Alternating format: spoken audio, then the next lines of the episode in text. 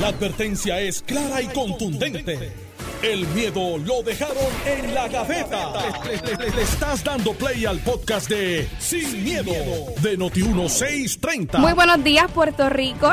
Bienvenidos a Sin Miedo. Les habla Wilmarielis Agosto. Estoy aquí en lo que el compañero Alex Delgado se une a nuestro equipo del día de hoy. Aquí estamos con el ex gobernador Alejandro García Padilla y el senador eh, Carmelo Ríos. ¿Cómo están? Buenos días. Buenos días a ti, buenos días a Carmelo eh, y al país que nos escucha. Siempre es un placer estar aquí por las mañanas. Buenos días a ti, Alejandro. Buenos días a la versión mejorada de Alex Delgado, eh, que pues no puede reclamar que está llevando los nenes a la escuela porque son grandecitos ya, pero tiene que haber sido víctima de lo que fuimos muchos hoy. Hoy empezaron las clases. En muchas escuelas empezaron Sí. las clases y en el sistema público empiezan mañana 17 Pues también. parecería que fue hoy. Ahí Así que ahora lado. vamos, Prepárese. vamos a ver un incremento en el tráfico, pero bueno, vamos a iniciar esta primera parte, ¿verdad? Con lo que trascendió en el día de ayer de este arresto a sindicatos de miembros de, de los muelles, ¿verdad?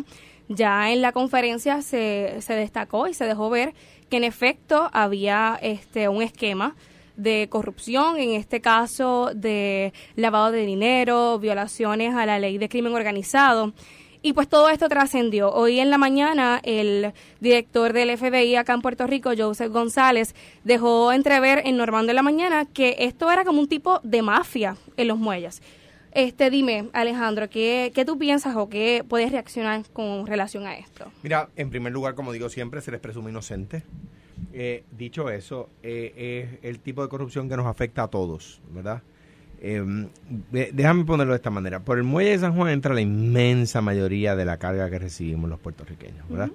Eh, y eh, dentro de las grandes virtu- virtudes y ventajas que tenemos eh, por vivir en Puerto Rico, también, eh, de verdad, La- el, el que sea una isla trae sus retos.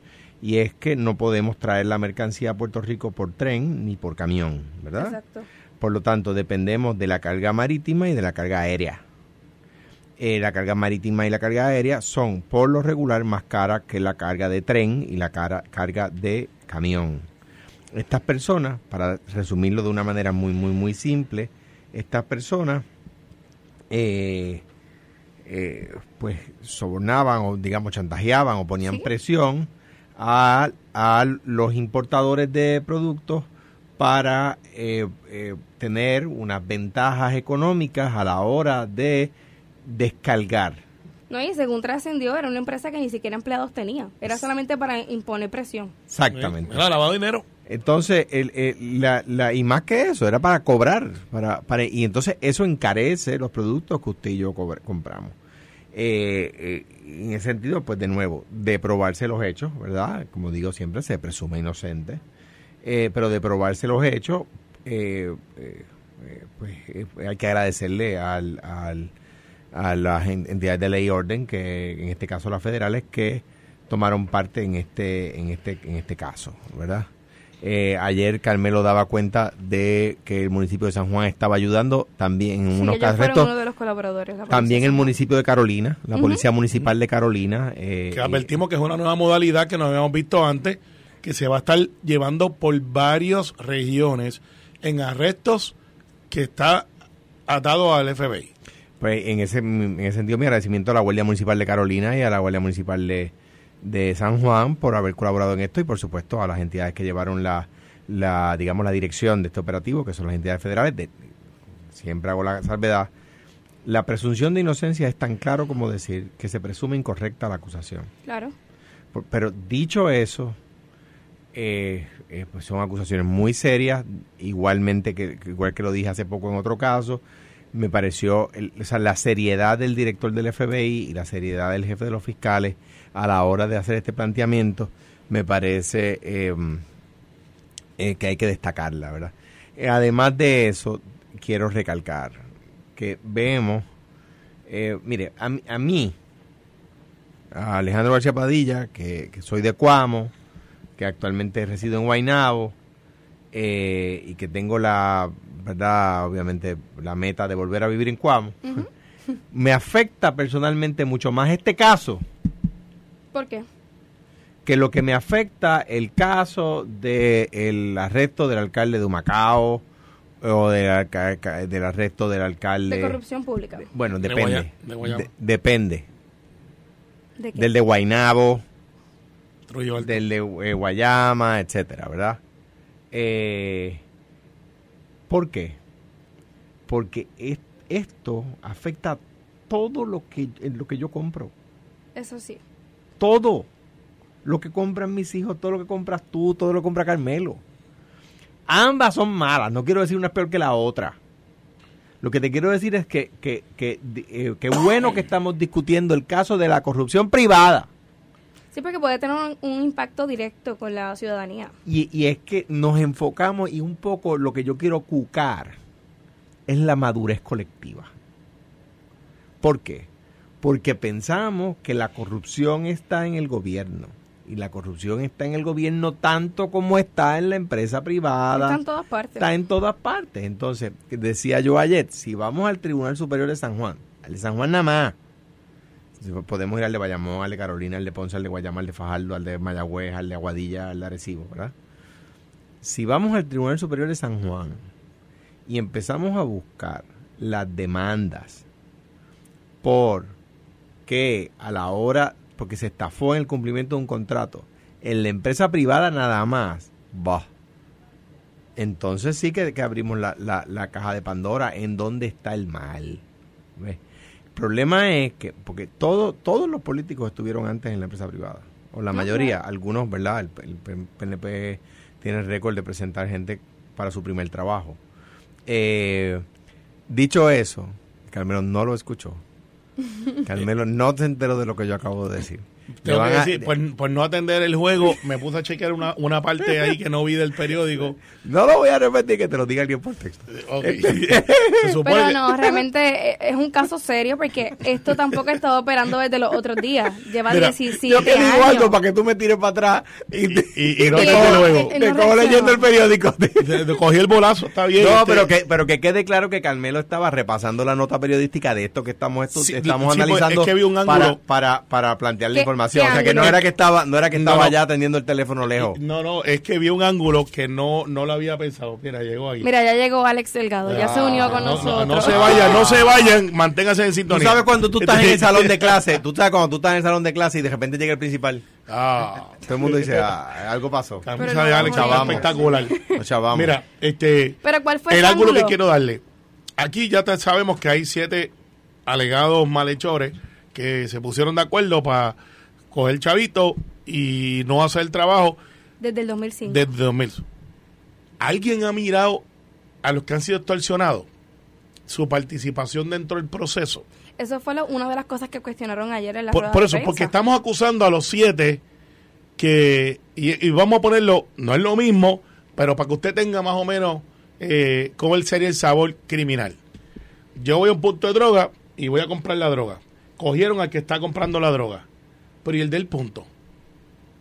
Pues entonces aquí tú tienes una compañía que su color de que no quería perder su- sus chavitos de negocio está en el esquema porque sabe que no están dando el servicio, sabe que está pagando por un esquema, saben que está, para poder mantenerse, están dando la cuota, y están entonces, estaba mirando, que por eso fue que no vi la bola rápida que me pasó Alejandro por el lado y por estar mirando el periódico, en los chimbos. Y ahora dije, caramba, está ahí.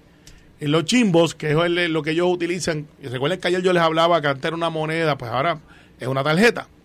Y esa tarjeta que es la que te acredita a ti, yo se la puedo dar a Alex para que Alex haga las horas por mí y yo y se da lo que se llama un 60-40. 60 para mí, 40 para ti. Eh, Porque los estibadores no trabajan de 8 a 5, trabajan cuando hay barcos y cobran salarios que pueden tener entre 70, 80 mil, 90 mil dólares Sí, si están varía. en la grúa, si están en la grúa más. Pero si yo digo me voy de vacaciones y llega un barco y yo estoy de vacaciones, yo le digo, Alex dice, Carmelo, llévate mi tarjeta, está en la unión, pero tú haces las horas y es como cuando usted en el servicio público tiene horas de vacaciones, un compañero se enferma y usted le puede transferir días de enfermedad para que ese compañero esté más tiempo recuperándose y no le cueste y tenga balance. Pues las uniones tú puedes hacer esto en esta, los chimbos.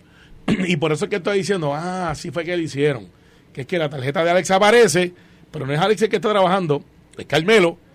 Y después yo cuadro aquí con Alex y le digo, pues mira, 60-40, te ganaste cuánto, 3 mil en el bote, en el barco. Ah, pues mil para mí y dos mil para ti. Y tú dices, filete, porque yo no estaba haciendo nada en casa y me fui allá a trabajar. Y esto pasa mucho eh, cuando llega el periodo navideño, que es cuando llega el boom, que llega en noviembre, no llega en diciembre. Y están esos barcos llegando ahí para menceres, cuántas cosas hay, y para el verano. Eh, después baja un poquito, porque es por demanda también y supply. Así que lo que les quiero decir con esto es, ¿dónde está la acusación a los que se prestaron a? O sea, ¿Dónde está la acusación? A, dice, mire, ¿usted sabía que estaba haciendo ilegal? Sí, pero usted sabe, si no lo hacía me, eh, me quitaban el... Ah, pues usted también, también está cometiendo un delito.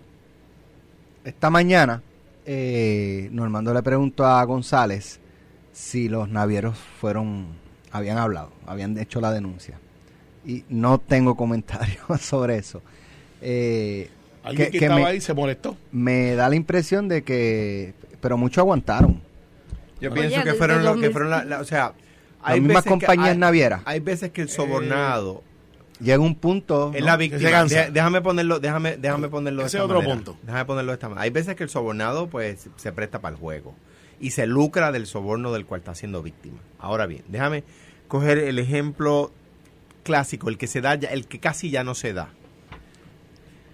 Cuando, cuando el, el alcohol era ilegal, ¿verdad? Y se legaliza, esas mafias empezaron a, desde que era ilegal, pero luego se quedaron con el negocito de ir al negocio de Carmelo o al negocio de Alex o al negocio de Mente Maestra. Iban allí y le dicen al, le dicen al, al a Carmelo, mira, nosotros te vamos a brindar seguridad para que nada te pase. Y Carmelo dice, no, mira, yo no necesito eso. Sí, sí, tú necesitas seguridad. No, de verdad que no. Ah, no, de verdad no. Ah, y le cogían el sitio y, y le rompían el, lo- el local. ¿Ves que necesitas seguridad? Mira, me, han venido estas personas aquí y te rompieron el local. O te quemaron el sitio. ¿Ves que necesitas seguridad? Entonces Carmelo reabría su negocio y le decía, está bien, aquí están los chavos, para que ellos mismos no les barataran el negocio, ¿ves? O sea que ahí es sobornado, está pagando un soborno, Pero una víctima. pero tú es víctima, porque está obligado, porque si no lo hacen, está fuera de juego. Ese precisamente fue el ejemplo que dio este. Joseph González en Normando, que dijo que así es que opera la mafia italiana en Nueva York. Sí, lo que pasa es que ya la mafia no es tanto italiana, ahí de todas. Es la mafia económica, de quién mueve y cómo se mueven. Entonces, Esta es una mafia boricuita. La hay, la hay mexicana. Esta es la Digo, criollita. Si, Y- si y- al y final, se, si al final se, se, ¿verdad? se prueban los cargos. Acá son empresarios locales, pero no, pero no son pymes, este, porque no crearon ningún empleo. Y para tú ser pyme tienes que tener que crear por lo menos un empleo. Estos crearon lucro para ellos. Entonces, lo que pasa es que como, quizás porque yo sé cómo funcionan los muelles, me sorprende que haya sido un muellero que haya hablado, no porque no hablen, es porque eso lo debe saber todo el mundo. Porque esto tú tienes algún, un representante de la Unión, que aquí es que viene el presidente, que está allí velando que el taller no se lo tumbe fulano o mengano. Yo recuerdo cuando yo estaba en la 15 de pico y, y estaba, entró la 14, entraron primero los tronquistas. En aquel momento era Padilla el presidente que venía de los Teamsters, que es los tronquistas, y dijeron, tú para acá no vienes. Entonces se dividieron el muelle porque era una guerra y yo estaba velando que Alex no me llevara el barco mío. Entonces sería ilógico pensar que en ese patio, que es como se llama cuando se descarga y donde se mueven los vagones, haya alguien que no haya dicho, ese taller es mío, ¿qué hace esa gente ahí? Porque eso representa chavitos para los míos. Recuerden, esta gente no trabaja de 8 a 5. Esta gente trabaja barcos. Y cuando llega el barco, parecería, es casi, se valdría la pena que alguien haga un reportaje de la vida del estibador.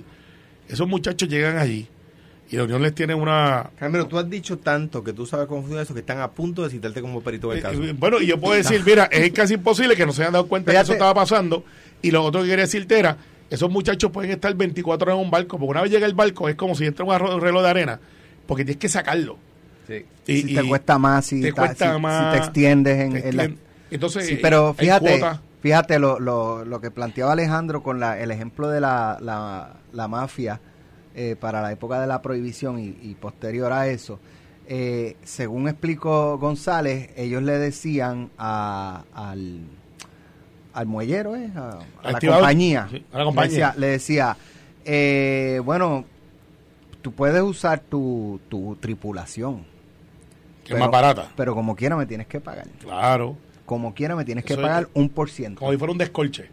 Ajá. Sí, no, Traerte la bebida Y para la boda, para mi local tú el decía, no, descolche". pero, pero fíjate, o sea, yo puedo hacerlo con mi tripulación, pues te voy a, y, si- y si no pago, Ah, te Lo montó el amenazaban con un piquete. Te montó el piquete y te paralizó la operación. Ahí es que está el dicho de que eso tiene que haber sido un secreto a voces, Alex, porque allí no es como Si que tú eso no se opinión. da en secreto entre cuatro personas en una mesa. No, no, pero es que es la unión. Lo que te mundo- quiero decir es eso mismo. Todo el mundo en el que eso no se queda entre cuatro personas, eso No. se riega. Eso en el muelle, Eso mira, no te metas ahí o no te pares ahí, que ahí está fulano.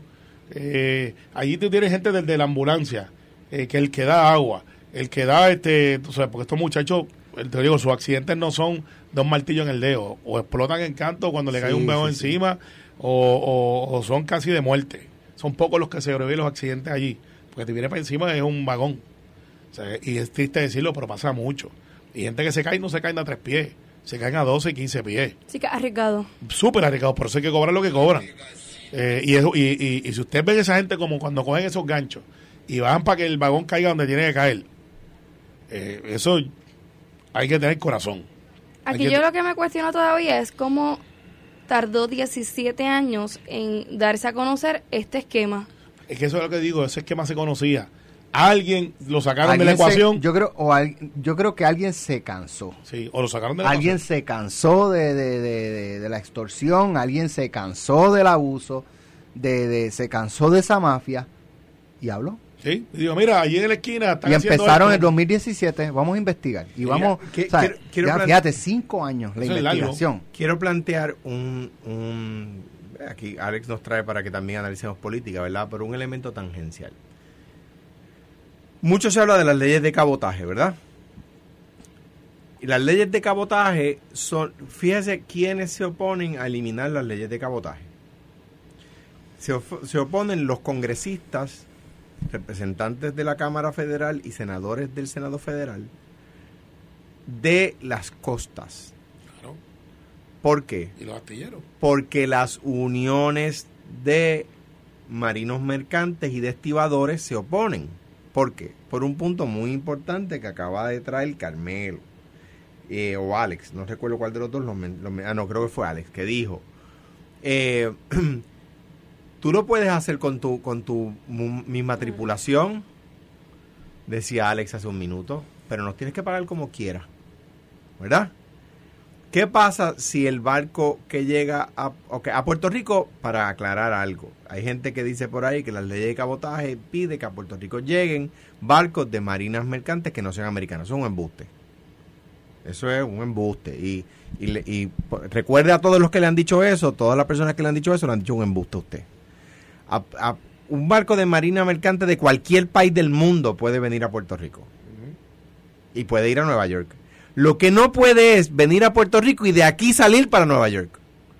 O lo que no puede ir al puerto de Jacksonville en Florida y del puerto de Jacksonville salir para el puerto de South Carolina. Eso yo lo he dicho aquí mil veces. Es, no puede ir de puerto americano a puerto americano. Por eso usted ve que el avión de Iberia, cuando llega a Puerto Rico, no sigue para Nueva York, tiene que volver para España. ¿Por qué? Porque, porque un, un barco, en este caso una nave, un avión de marina, de, de licencia que no es norteamericana, no puede ir de puerto americano a puerto americano, ¿verdad? Bien. ¿Qué pasa si mañana llega un barco de marina mercante Los eh, chino, chino o el otro día había un barco marroquí en San Juan. es lo más lindo. Entonces, el barco de carga. Sí, pero el es barco marroquí atracó en San Juan, dejó varilla o madera o lo que fuera que trajo, ¿verdad? La- el resto de la carga, ¿para dónde iba? Para Jacksonville. Ah, pues tiene que parar en Dominicana primero, o tiene que parar en Jamaica primero, o tiene que parar en Bermudas primero, dejar carga, entonces seguir. Porque no puede ir directo, ¿verdad? Si pudiera ir directo, vendría más carga. Ese es el costo de las leyes de cabotaje, ¿verdad? No es tan alto como se dice, pero hay un costo. Si pudiera dejar carga y seguir para un puerto norteamericano, que es el principal mercado del mundo, pues se abarataría la entrada de mercancía a Puerto Rico. Ah, ¿y qué tiene que ver eso con este caso? Que el, los marineros del barco marroquí, que el otro día yo vi en la, en la bahía de San Juan, pudieran ser los que bajan la mercancía. Pero en este caso, no importa quién traiga la mercancía, este grupito de, de personas a quienes se les imputa este delito, le decían, sí, sí, sí, pero tienes un costito adicional. Claro. ¿Y ese costo quién lo pagaba? Ah, bueno, pues por supuesto es costo de hacer negocio, se le pagaba al comprador. ¿Y el comprador a quién se lo, se lo cobraba? Al distribuidor. ¿Y el distribuidor a quién se lo cobraba? Al de la tienda al de tal. ¿Y el de la tienda al de tal a quién se lo cobraba? A usted y a mí. Pero yo quiero, y esto es un debate épico, leyes de cabotaje versus no leyes de cabotaje. Yo lo comparo para simplificarlo. Si no hubiese leyes de cabotaje, también está la otra parte de la moneda, que es supply and demand. Pues esta gente tiene unas rutas. Eh, y entonces sería el efecto de la guagua pública de los 80, que hasta que no se llene la guagua, no nos vamos. ¿Te acuerdas de eso, Ale? Entonces, como ya no tiene Yo el llegué, contrato- a, yo llegué a... Sí, y, y, y había gente que a decía, usar ¿sabes? ese servicio y- y en de lo único que voy a discrepar de la premisa de Carmelo no es de de los la guagua, 80. no me voy. Porque en los, en los 90 era igual. Y entonces tú, tú tenías la, la oportunidad de cuando era un carro público, no una guagua, cuando era un carro público ibas para la UP en Ponce. yo te pago y te- el- te- te- entonces tú lo fletas, tú Sí. dices, pues está bien, yo, yo te pago por los otros dos. Exacto, Porque pero- si no, si no pierdo la primera clase. Exacto. Tú sabes. Entonces, entonces, al final del día, si no tenemos ley de cabotaje, si no tenemos ley de cabotaje, esto es un negocio y habría que esperar que se llene la mercancía aquí o que esté la ruta para que venga. Eh, ahora hay barcos que están obligados a venir por los contratos que tenemos y eso es también importante. Y de ahí lugares en las islitas donde no hay leyes de cabotaje, eh, para el territorio americano, y salen más caros los mismos productos. Así que es una cuestión diferente, no es tan fácil como lo plantean. Ya, mm, si él es, si él es mente maestra, ¿cómo se llama la otra persona? Mónica. Mónica. Mónica. Le vamos a poner la FM, porque así que FM eh, nos está haciendo señal de que nos vayamos a la pausa. Vamos a la pausa. Estás escuchando el podcast de Sin, miedo, de Noti1630.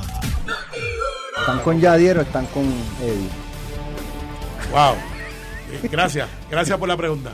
Eddie Casiano y Yadier Molina. Recuerda que yo soy el senador de Bayamón. Gracias. O sea que tú te solidarizas con Yadier y con, las con las expresiones que como, hizo. como esto es sin miedo, eh, Tú gracias. pondrías a a limpiar el tabloncillo Ma- de, de- acaba- de ma- Bayamón. me acabas de ganar un abucheo masivo por la contestación que voy a dar. Si voy al juego en persona. Bueno, si Eh, vas a Bayamón, en Bayamón, ¿no? Mira, obviamente, eh, vamos a dar una cosa.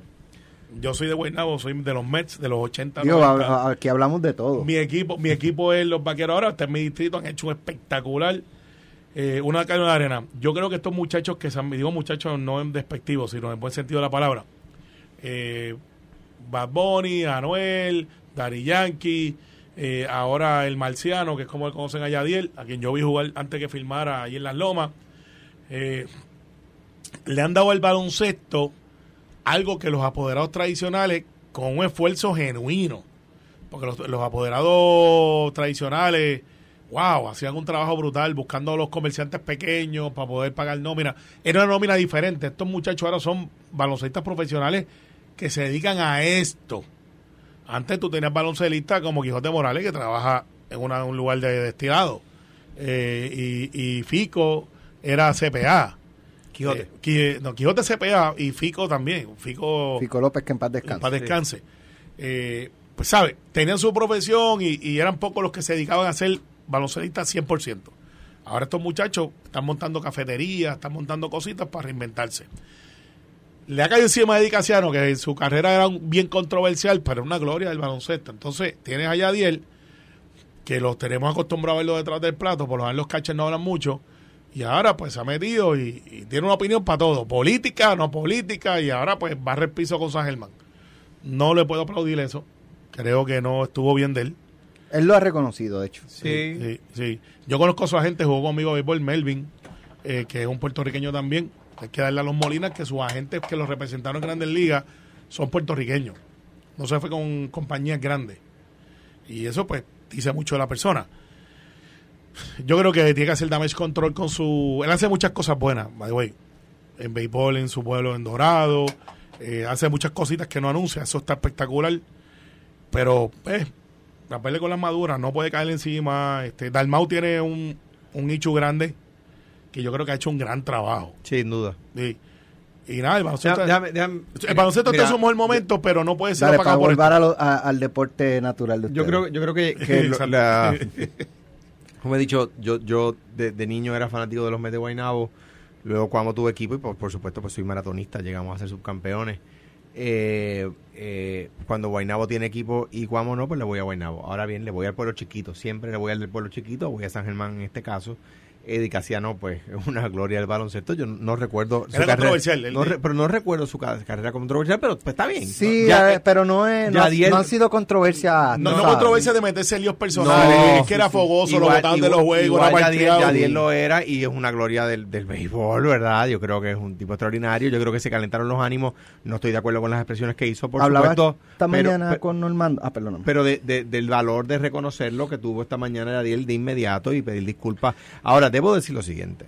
Estoy de acuerdo con lo que dice Carmelo de, de que Anuel, eh, el, el conejo malo, este, en el caso del béisbol, Yankee, es lo que está haciendo este Yadiel en Ba- Bayamón, que etcétera. están in- incursionando Eh, como ahora- inversionistas Ah, y... Ahora bien, Y grande era, grande era Papo Villamil. Grandes eran los de aquella época que sin refuerzo o cuando se introdujeron los refuerzos a mitad de la década 80, que era un refuerzo por el equipo en los equipos de abajo. ahora un echaban la es- liga para ahora es adelante. un puertorriqueño dos Ahora por es un equipo. puertorriqueño por equipo, pues mire, dañaron la liga. No, no la dañaron, pero es Chico, diferente. pero mira, mira Carmelo, había No la 10 dañaron. Pero déjame decirte, Está bien. había, lo que pasa es que había 16, 20 equipos. Ahora, ¿cuántos hay? Ahora dime, ¿quién es el inversionista de Aibonito que puede re- re- retomar los Pues, polluelos? el de Guaynabo. Lo- o- los polluelos con cuatro eh, importados. El, el apoderado de Guaynabo es un 2022. Lo es. De ahí bonito. De- de- en O Aibonito. sea, que traen amarillento y pellejú. Exacto, exacto. O sea, Aibonito no puede traer, no puede traer un apoderado amarillento y pellejú. Eso Tiene que, un- eh, Torrico, eso Eso era, era eso un pico. pero o sea, mira, pero eso era no, de pero- Don Toño, pero la yo- época de Don Toño. La liga se dañó con los, con- o sea, cuando, cuando, Pero ¿por qué? Eh, o sea, ¿por qué? ¿Por qué tienen que los puertorriqueños no no eso la, o sea, la, el- el- la liga no reconoce que los puertorriqueños por sí solos no pueden mantener la si no No, traen no, el no. refuerzo. Pero es que cuando. Alex, o, Alex, o- o es necesario traer Cuando- los refuerzos porque cuando como era dice así- Alejandro quizás uno dos pero cuando ya lo- eh, la eso- competencia entre refuerzos es que cuando era así, éramos, llegamos a ser el quinto equipo del mundo en basquetbol. Está el bien, quinto bien, del pero- pero el juego mundo. cambió, Alejandro. Entonces, No. mira, y, y yo tengo mis Pero, deja- la- pero déjame terminar. Dale, dale, Mira, dale, dale. cuando no éramos, cuando no teníamos 3, 4, 5 refuerzos por equipo, como ahora, éramos el quinto equipo del mundo. Colombia hizo lo mismo y le pasó lo mismo que Puerto Rico. Ahora Colombia volvió a tener un solo refuerzo por, por equipo en su liga local y nos dan de pasta y de queso cuando jugamos en la selección. ¿Por qué? Porque crían a sus jugadores. Está bien. yo, yo quiero cuando termine Carmelo Ajá. 758-7230 Ah. quiero coger un par de llamadas a ver si el público está con Alejandro o Bueno, están lo con que Carmelo pasa- que Alejandro dice que Si llego a saber eso, no está- digo nada.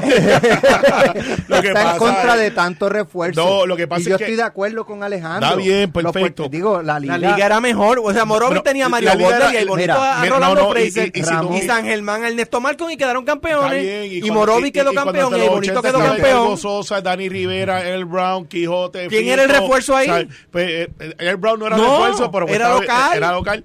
Se llamaba Air Brown. Me gustaría saber dónde está, fíjate. Que era el centro. Entonces, yo lo que digo es, el deporte ha cambiado. Ya es una cosa que es mercadeo y es más, más, más, más activo. Cuando yo iba a doble A no había nada más que uno, el había uno que le decían el gringo y era porque era New York. Ahora tiene los profesionales jugando y hay gente que dice dañaron la doble A. Pues no, porque muchos de estos muchachos firmaban profesional, no llegaban a grandes ligas, iban para su casa y no es otro tema. jugar. Eh, No es, no es el no traer los profesionales, es, traer, es llenar la Es liga de estos- refuerzo. Usted- es una liga exterior ya. No, bueno, lo que pasa es que estos muchachos desde hace tiempo, Raymond del Mau, que muchos de la gente que no escucha no habla con Raymond del Mau. Raymond del Mau, quebradilla, gloria del baloncesto, Hall of Fame, hasta los otros días hablaba con acento. No, porque ah, venían de otro lado No, también. Mira, Carmelo, compartí con Raymond hace poco. Y Raymond era New Yorican. Era New Yorican. Yorican, Pero es boricua. O sea, y entonces pero- tú tenías un requisito. Tu abuelo, por lo menos tu abuelo, tiene que ser puertorriqueño. Ah, pues fenomenal. Y la liga funcionaba. Y la Selección Nacional de Puerto Rico daba pasta y queso. Ahora mismo, ¿quién, quién es- ¿quiénes son nuestros jugadores franquicia? Pues, hay, hay- algunos, tú sabes. Pero está bien, pero no o los sea, yo sé, tenemos. no, no tenemos el romanticismo que teníamos antes. No es romanticismo, es calidad de liga. Yo creo que ha mejorado el juego. Ah, los balonceistas de antes eran de hierro, no se lesionaban tanto y jugaban todos los días. Y con tenis Converse. Y con tenis, y con tenis, exacto, de tela. Ahora tienen unas tenis feas que he sacado que valen mil pesos y, y se lesionan mucho. Pero ¿sabes qué? Yo creo que la fanaticada está viendo gente que antes aquí no se brincaba mucho, ahora se brinca, hay más Deja. donqueo, Para eh, que- eh, para- es más para- rápido para- el juego. Solamente una, una oración para explicar lo que, lo que dije. Cuando empezaron los refuerzos, o sea, había 16 equipos en la liga. Y ¿verdad? no es que estés en contra de los refuerzos. No es que tenga otros refuerzos. Empezaron los refuerzos del noveno en adelante. Del 9, o sea, en la temporada creo fue 85 por ahí. El, el del noveno en adelante, el que terminó noveno, décimo, undécimo, duodécimo, etcétera, hasta el 16. En la temporada anterior tenían derecho a un refuerzo. Y ahí llega Mario Butler a, Vaya, a, a Morovi, Rolando Fraser a que, Ay Bonito. que Mario, Mario es, ¿sabes? boricua. Es ya. boricua, lo vi el otro día, es sí, agua ese así en la corte. sí, Sí. entonces, entonces, ¿qué pasa? Imagina a Mario a irte a buscar es panameño. Sí, Eh, no corra, no- panameño. No, corra que te me apunto una Entonces, buena contigo. entonces ¿qué pasa? ¿Qué pasa? Morovi empezó a llegar. Ah, pues está bien, no hay problema. En la próxima temporada, los que llegaron del 9 al 16 tienen derecho a un refuerzo. Ah, entonces después empezaron a meter chavos, se- los, los- los equipos de los pueblos chiquitos a quitarse. Para que sepa. Porque no tenías para pagar dos refuerzos, para pagar tres Claro, cuatro trabajos y- y, Y- llegamos a su campeón. Está bien, pero, pero Eddie López, que tú sabes que es un experto en asuntos de baloncesto. escribir- seguro era Poingal, porque no, No, él era pero- centro. Bueno, Bueno, sí, sí, bueno, sí, centro del sí. banco. Sí. Este, decía, cuando fuimos quinto en, en- en el mundo estaban Stalin, Angelo Cruz y el mismo Raymond que vinieron de Estados Unidos, New York en Basket. Así que Sí, está bien. Ya ves pero- qué dice pero- la gente. ¿Están o de acuerdo con tanto refuerzo o, o deben reconsiderar en la liga? 758, 7230, 758. De todas las encuestas 7- que tú puedas hacer Yo para hacer baloncesto. me inclino a, a- al, al alineamiento de Alejandro. De, vamos a ver. Menos refuerzo. gente. Noti uno, buenos días. Buenos días, Noti uno. Bueno, se nos durmió. Noti uno. En los tres segundos. Buen día, Ale. Buen día, Carmelo. Buen día, Alejandro. ¿Quién me Mira, estoy de acuerdo con Carmelo. O sea, la liga cambió. Eh, cuando el baloncesto en Puerto Rico evolucionó, fue por la llegada de New York Basket. Hay una película que te explica esa transición. En Puerto Rico han habido hasta chivo. En Ponce. David Ponce se coló. Aquí había un tipo que se llama Michael Wilson Maldonado. Ese no tenía Sí, pero ni eso la chivos. bisabuela. Eso Ni era- la eso eran bisabuela había pisado Puerto Rico. Sí, pero, pero eso- esos fueron ilegales. La ausencia de hombres altos en Puerto Rico ha traído la llegada de los refuerzos desde los mismos 80 que dice Alejandro, porque aquí lo que traían eran a Fraser, a el tipo que jugaba en la 4 y la 5. El Néstor hemos era Gal. No, ¿Quién? ¿El Néstor Malcom? sí, pero Mario Borler no. Mario Borler era centro y, y, y Rando Fraser era shooting guard. Pues claro, shooting, perdón, cinco eh, eh, como- shooting forward. Jugaban cinco cómodos. Pero si te das cuenta, los refuerzos que traen aquí, todos son cuatro y cinco, power forward y centro, porque no hay. Esto es un espectáculo y la liga está así, competitiva, porque pues están los refuerzos. Ningún equipo de hoy. Rico tiene que subir. Una, una pregunta al buen, al buen amigo que no, que no es un beneficio para no, todos. lo va a convencer, es para está al lado todos. acá. no, pero una, una pregunta al buen amigo que no, que nos escucha, Diga. ¿verdad? Eh, y esto es, ¿verdad? Tengo mi posición. Edwin yo creo que Torres- no te metas, que el tipo Ponce, sabe. no, una, una pregunta, una pregunta. Dígame. ¿Qué equipo de hoy, con ese reguerete refuerzo, qué equipo de hoy le ganaría a los Mets de Guaynabo de los 80, a los Piratas de Quebradilla de principios de los 80, A los Leones ¿para de? Ponce a de los los 90. Leones de Ponce de principios de los 90, ¿qué equipo de hoy? Ninguno. Ninguno. Era otro baloncesto. Era más rápido. Yo creo era que más- yo creo Bueno, que carrera, Ponce, Vale. Ponce mismo se negó a jugar sin refuerzo muchos años, pero tuvo que sucumbir porque Agustín tuvo que traer un refuerzo. Pero nada, es un win-win situation. Los jugadores están expuestos a muchos jugadores que vienen de afuera, suben su nivel y el, y el, y el aficionado tiene un manjar deportivo. Gracias, hermano. muchachos. Un abrazo. Bye, bye. Noti uno, buen día. Muy, muy buen punto y lo agradezco. Noti uno. Sí, hello. Sí, Ahora. sí, este, estoy llamando de San Germán. Quiero este, aclarar ese punto ahí que tienen ustedes. Ajá, adelante. Sí, este, el motivo que yo estoy llamando es porque los refuerzos eso ha existido toda la vida. Y yo juego baloncesto desde que era chiquitito y tengo 61 años. Y, y aquí metían gente con certificados que eran falsificados. Claro, ese. Lee, ese de, de puertorriqueño no tenía nada. Aquí, falsificados. Aquí los jugadores que, que, que- que llegaban de, de- de Estados Unidos, muchos de ellos como eran eran eran americanos. Ok. Aquí- Com- Sí, Ese no, está- en- ese en está la conmigo, llamada, ese David está conmigo. Ponce, lo- los más famosos en la época reciente fueron David Ponce y Michael Wilson Maldonado. Bueno, Noti uno. Está conmigo, está conmigo. 2 a 0, Carmelo. Noti uno. Sí, sí, sí. sí, yo, yo- yo- uno. La verdad, tú estás como Edwin Mundo contra Lo- los votos. así Noti mismo. Colón de la calle, pues obviamente Ah. con refuerzo, porque tú lo que quieres es una liga competitiva. O sea, tú no quieres estar como regional aquí. O sea que lo- lo- lo- o sea, los puertorriqueños no son no dan la liga La competitiva. mayoría, la mayoría de la selección, ¿de dónde es? Por Colegial. eso, pero lo- la si, si fuera si fuéramos boricuas, eh, la inmensa mayoría de los equipos, pues no, no sería tan competitivo. Es tú punto. buscas competencia y tú buscas un espectáculo. Tú no vas a pagar una taquilla como la paga un de Guaynabo si no tienes refuerzo, no tienes un espectáculo.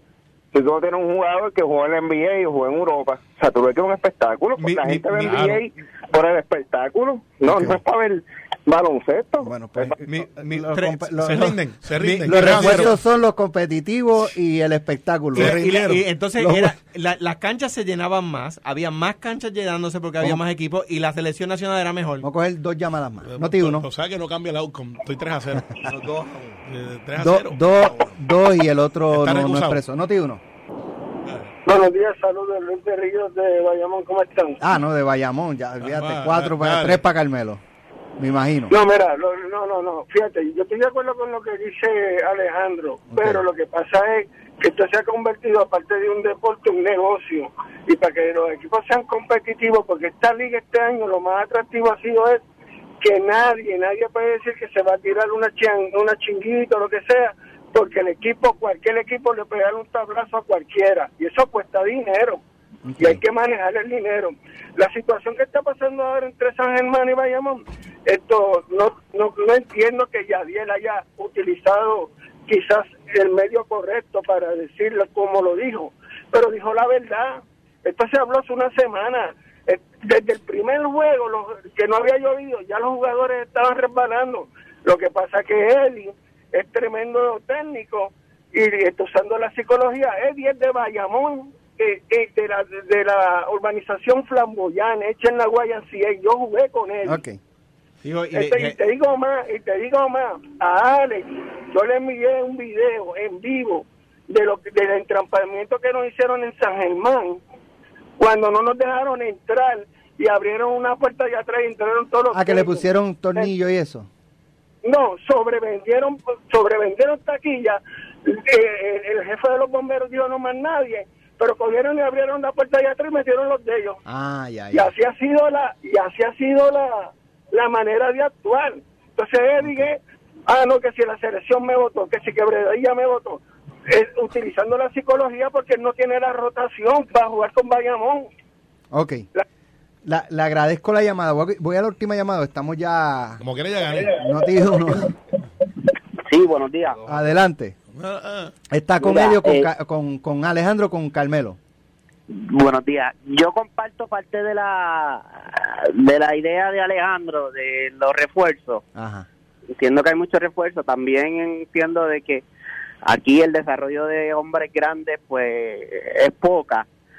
Pero a mí lo más que me molesta de esta ley de, eh, de esta eh, regla de refuerzo es que tú ves que por ejemplo Bayamón eliminó a Ponce.